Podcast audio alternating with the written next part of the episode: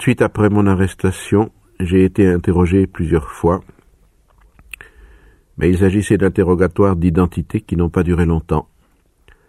La première fois au commissariat, mon affaire semblait n'intéresser personne. Huit jours après, le juge d'instruction, au contraire, m'a regardé avec curiosité. Mais pour commencer, il m'a seulement demandé mon nom et mon adresse, ma profession, la date et le lieu de ma naissance. Puis il a voulu savoir si j'avais choisi un avocat. J'ai reconnu que non, et je l'ai questionné pour savoir s'il était absolument nécessaire d'en avoir un. Pourquoi a-t-il dit? J'ai répondu que je trouvais mon affaire très simple. Il a souri en disant C'est un avis. Pourtant, la loi est là. Si vous ne choisissez pas d'avocat, nous en désignerons un d'office. J'ai trouvé qu'il était très commode que la justice se chargeât de ces détails. Je le lui ai dit, il m'a approuvé et a conclu que la loi était bien faite. Au début, je ne l'ai pas pris au sérieux. Il m'a reçu dans une pièce tendue de rideaux. Il avait sur son bureau une seule lampe qui éclairait le fauteuil où il m'a fait asseoir pendant que lui-même restait dans l'ombre. J'avais déjà lu une description semblable dans des livres, et tout cela m'a paru un jeu. Après notre conversation, au contraire, je l'ai regardé, et j'ai vu un homme aux traits fins, aux yeux bleus enfoncés, grands, avec une longue moustache grise et d'abondants cheveux presque blancs. Il m'a paru très raisonnable et somme toute sympathique, malgré quelques tics nerveux qui lui tiraient la bouche. En sortant, j'allais même lui tendre la main, mais je me suis souvenu à temps que j'avais tué un homme. Le lendemain, un avocat est venu me voir à la prison. Il était petit et rond, assez jeune, les cheveux soigneusement collés. Malgré la chaleur, j'étais en manche de chemise, il avait un costume sombre, un col cassé et une cravate bizarre à grosses raies noires et blanches. Il a posé sur mon lit la serviette qu'il portait sous le bras, s'est présenté, et m'a dit qu'il avait étudié mon dossier. Mon affaire était délicate, mais il ne doutait pas du succès si je lui faisais confiance. Je l'ai remercié et il m'a dit Entrons dans le vif du sujet. Il s'est assis sur le lit et m'a expliqué qu'on avait pris des renseignements sur ma vie privée. On avait su que ma mère était morte récemment à l'asile. On avait alors fait une enquête à Marengo les instructeurs avaient appris que j'avais fait preuve d'insensibilité le jour de l'enterrement de maman. Vous comprenez, m'a dit mon avocat, cela me gêne un peu de vous demander cela, mais c'est très important, et ce sera un gros argument pour l'accusation si je ne trouve rien à répondre. Il voulait que je l'aide. Il m'a demandé si j'avais eu de la peine ce jour-là. Cette question m'a beaucoup étonné, et il m'a semblé que j'aurais été très gêné si j'avais eu à la poser. J'ai répondu cependant que j'avais un peu perdu l'habitude de m'interroger et qu'il m'était difficile de le renseigner. Sans doute j'aimais bien maman, mais cela ne voulait rien dire. Tous les êtres saints avaient plus ou moins souhaité la mort de ceux qu'ils aimaient. Ici l'avocat m'a coupé et a paru très agité. Il m'a fait promettre de ne pas dire cela à l'audience, ni chez le magistrat instructeur. Cependant, je lui ai expliqué que j'avais une nature telle que mes besoins physiques dérangeaient souvent mes sentiments. Le jour où j'avais enterré maman, j'étais très fatigué et j'avais sommeil, de sorte que je ne me suis pas rendu compte de ce qui se passait. Ce que je pouvais dire à coup sûr, c'est que j'aurais préféré que maman ne mourût pas. Mais mon avocat n'avait pas l'air content. Il m'a dit Ceci n'est pas assez. Il a réfléchi. Il m'a demandé s'il pouvait dire que ce jour-là j'avais dominé mes sentiments naturels. Je lui ai dit non, parce que c'est faux. Il m'a regardé d'une façon bizarre, comme si je lui inspirais un peu de dégoût. Il m'a dit presque méchamment que, dans tous les cas, le directeur et le personnel de l'asile seraient entendus comme témoins, et que cela pouvait me jouer un très sale tour. Je lui ai fait remarquer que cette histoire n'avait pas de rapport avec mon affaire, mais il m'a répondu seulement qu'il était visible que je n'avais jamais eu de rapport avec la justice. Il est parti avec un air fâché. J'aurais voulu le retenir, lui expliquer que je désirais sa sympathie, non pour être mieux défendu, mais, si je puis dire, naturellement. Surtout, je voyais que je le mettais mal à l'aise. Il ne me comprenait pas, et il m'en voulait un peu. J'avais le désir de lui affirmer que j'étais comme tout le monde, absolument comme tout le monde. Mais tout cela, au fond, n'avait pas grande utilité, et j'y ai renoncé par paresse. Peu de temps après, j'étais conduit de nouveau devant le juge d'instruction.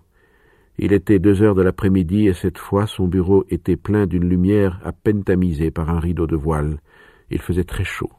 Il m'a fait asseoir et, avec beaucoup de courtoisie, m'a déclaré que mon avocat, par suite d'un contretemps, n'avait pu venir. Mais j'avais le droit de ne pas répondre à ses questions et d'attendre que mon avocat pût m'assister. J'ai dit que je pouvais répondre seul. Il a touché du doigt un bouton sur la table. Un jeune greffier est venu s'installer presque dans mon dos. Nous nous sommes tous les deux carrés dans nos fauteuils. L'interrogatoire a commencé. Il m'a d'abord dit qu'on me dépeignait comme étant d'un caractère taciturne et renfermé, et il a voulu savoir ce que j'en pensais. J'ai répondu C'est que je n'ai jamais grand-chose à dire, alors je me tais.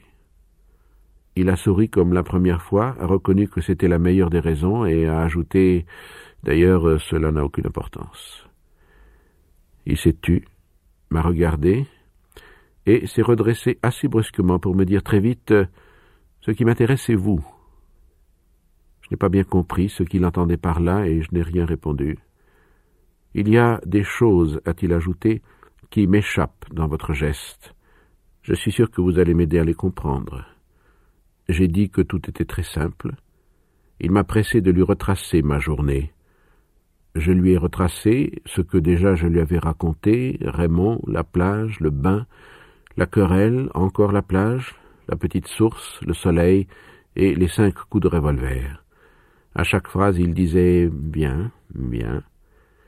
Quand je suis arrivé au corps étendu, il a approuvé en disant bon.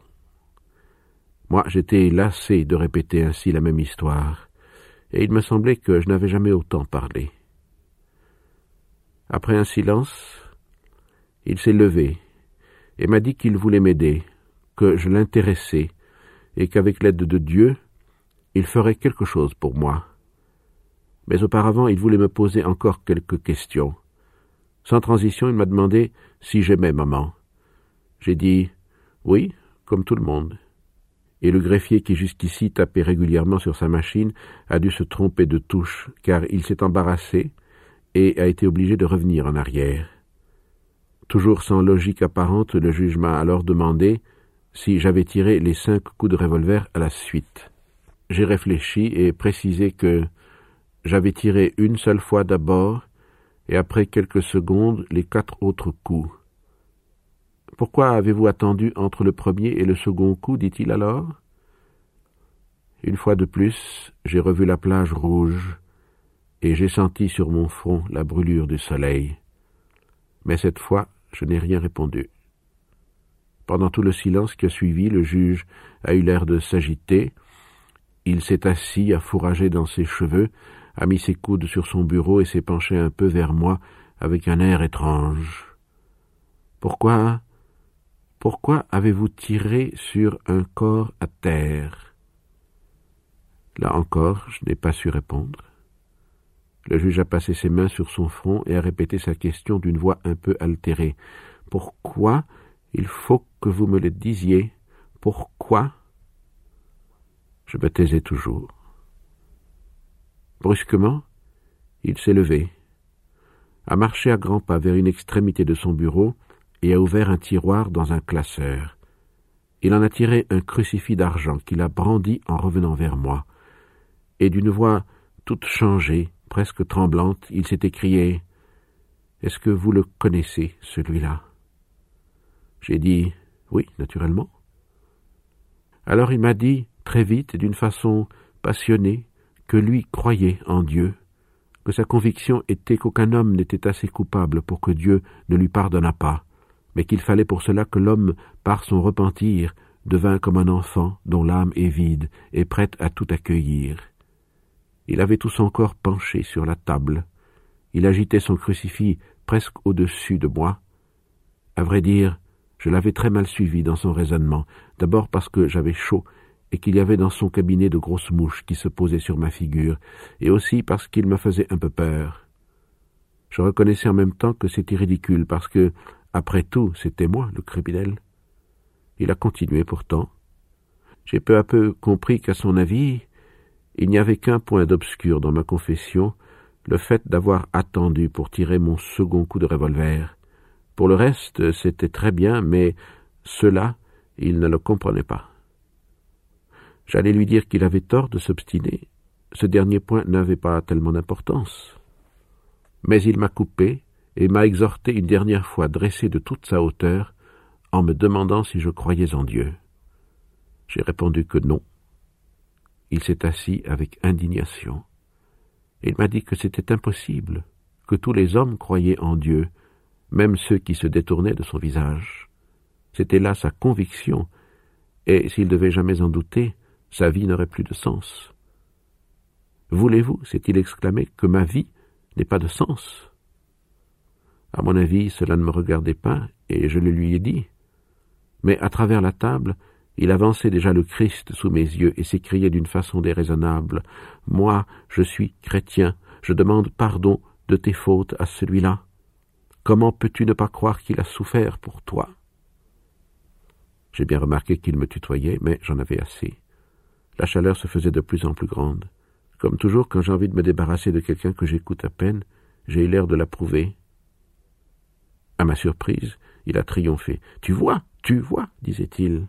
N'est-ce pas que tu crois et que tu vas te confier à lui? Évidemment, j'ai dit non une fois de plus. Il est retombé sur son fauteuil. Il avait l'air très fatigué. Il est resté un moment silencieux pendant que la machine, qui n'avait pas cessé de suivre le dialogue, en prolongeait encore les dernières phrases. Ensuite, il m'a regardé attentivement et avec un peu de tristesse. Il a murmuré Je n'ai jamais vu d'âme aussi endurcie que la vôtre. Les criminels qui sont venus devant moi ont toujours pleuré devant cette image de la douleur. J'allais répondre que c'était justement parce qu'il s'agissait de criminels, mais j'ai pensé que moi aussi j'étais comme eux. C'était une idée à quoi je ne pouvais pas me faire. Le juge s'est alors levé comme s'il me signifiait que l'interrogatoire était terminé. Il m'a seulement demandé du même air un peu là si je regrettais mon acte j'ai réfléchi et j'ai dit que, plutôt que du regret véritable, j'éprouvais un certain ennui. J'ai eu l'impression qu'il ne me comprenait pas. Mais ces jours-là, les choses ne sont pas allées plus loin. Par la suite, j'ai souvent revu le juge d'instruction. Seulement, j'étais accompagné de mon avocat à chaque fois. On se bornait à me faire préciser certains points de mes déclarations précédentes, ou bien encore le juge discutait les charges avec mon avocat. Mais en vérité, il ne s'occupait jamais de moi à ces moments-là. Peu à peu, en tout cas, le ton des interrogatoires a changé. Il semblait que le juge ne s'intéressait plus à moi et qu'il eût classé mon cas en quelque sorte. Il ne m'a plus parlé de Dieu, et je ne l'ai jamais revu dans l'excitation de ce premier jour. Le résultat, c'est que nos entretiens sont devenus plus cordiaux. Quelques questions, un peu de conversation avec mon avocat, les interrogatoires étaient finis. Mon affaire suivait son cours selon l'expression même du juge. Quelquefois aussi, quand la conversation était d'ordre général, on m'y mêlait. Je commençais à respirer. Personne en ces heures-là n'était méchant avec moi. Tout était si naturel, si bien réglé et si sobrement joué que j'avais l'impression ridicule de faire partie de la famille. Et au bout des onze mois qu'a duré cette instruction, je peux dire que je m'étonnais presque de m'être jamais réjoui d'autre chose que de ces rares instants où le juge me reconduisait à la porte de son cabinet en me frappant sur l'épaule et en me disant d'un air cordial C'est fini pour aujourd'hui, monsieur l'Antéchrist. On me remettait alors entre les mains des gendarmes.